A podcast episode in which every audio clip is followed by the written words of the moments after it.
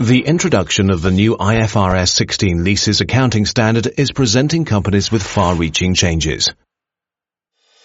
One of the major challenges of IFRS 16 involves recording all leases in a leasing accounting software and ultimately in the company's balance sheet.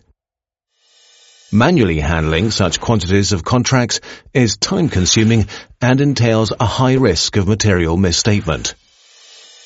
KPMG is a leading provider of advisory services relating to IFRS 16 and has developed the KPMG contract abstraction tool based on artificial intelligence from IBM Watson for automated contract data extraction. The KPMG contract abstraction tool analyzes and extracts all relevant data of all leases at a company in the shortest possible time. Thus, the processed data is available directly and digitally for further use. All data is checked once again by KPMG to ensure quality.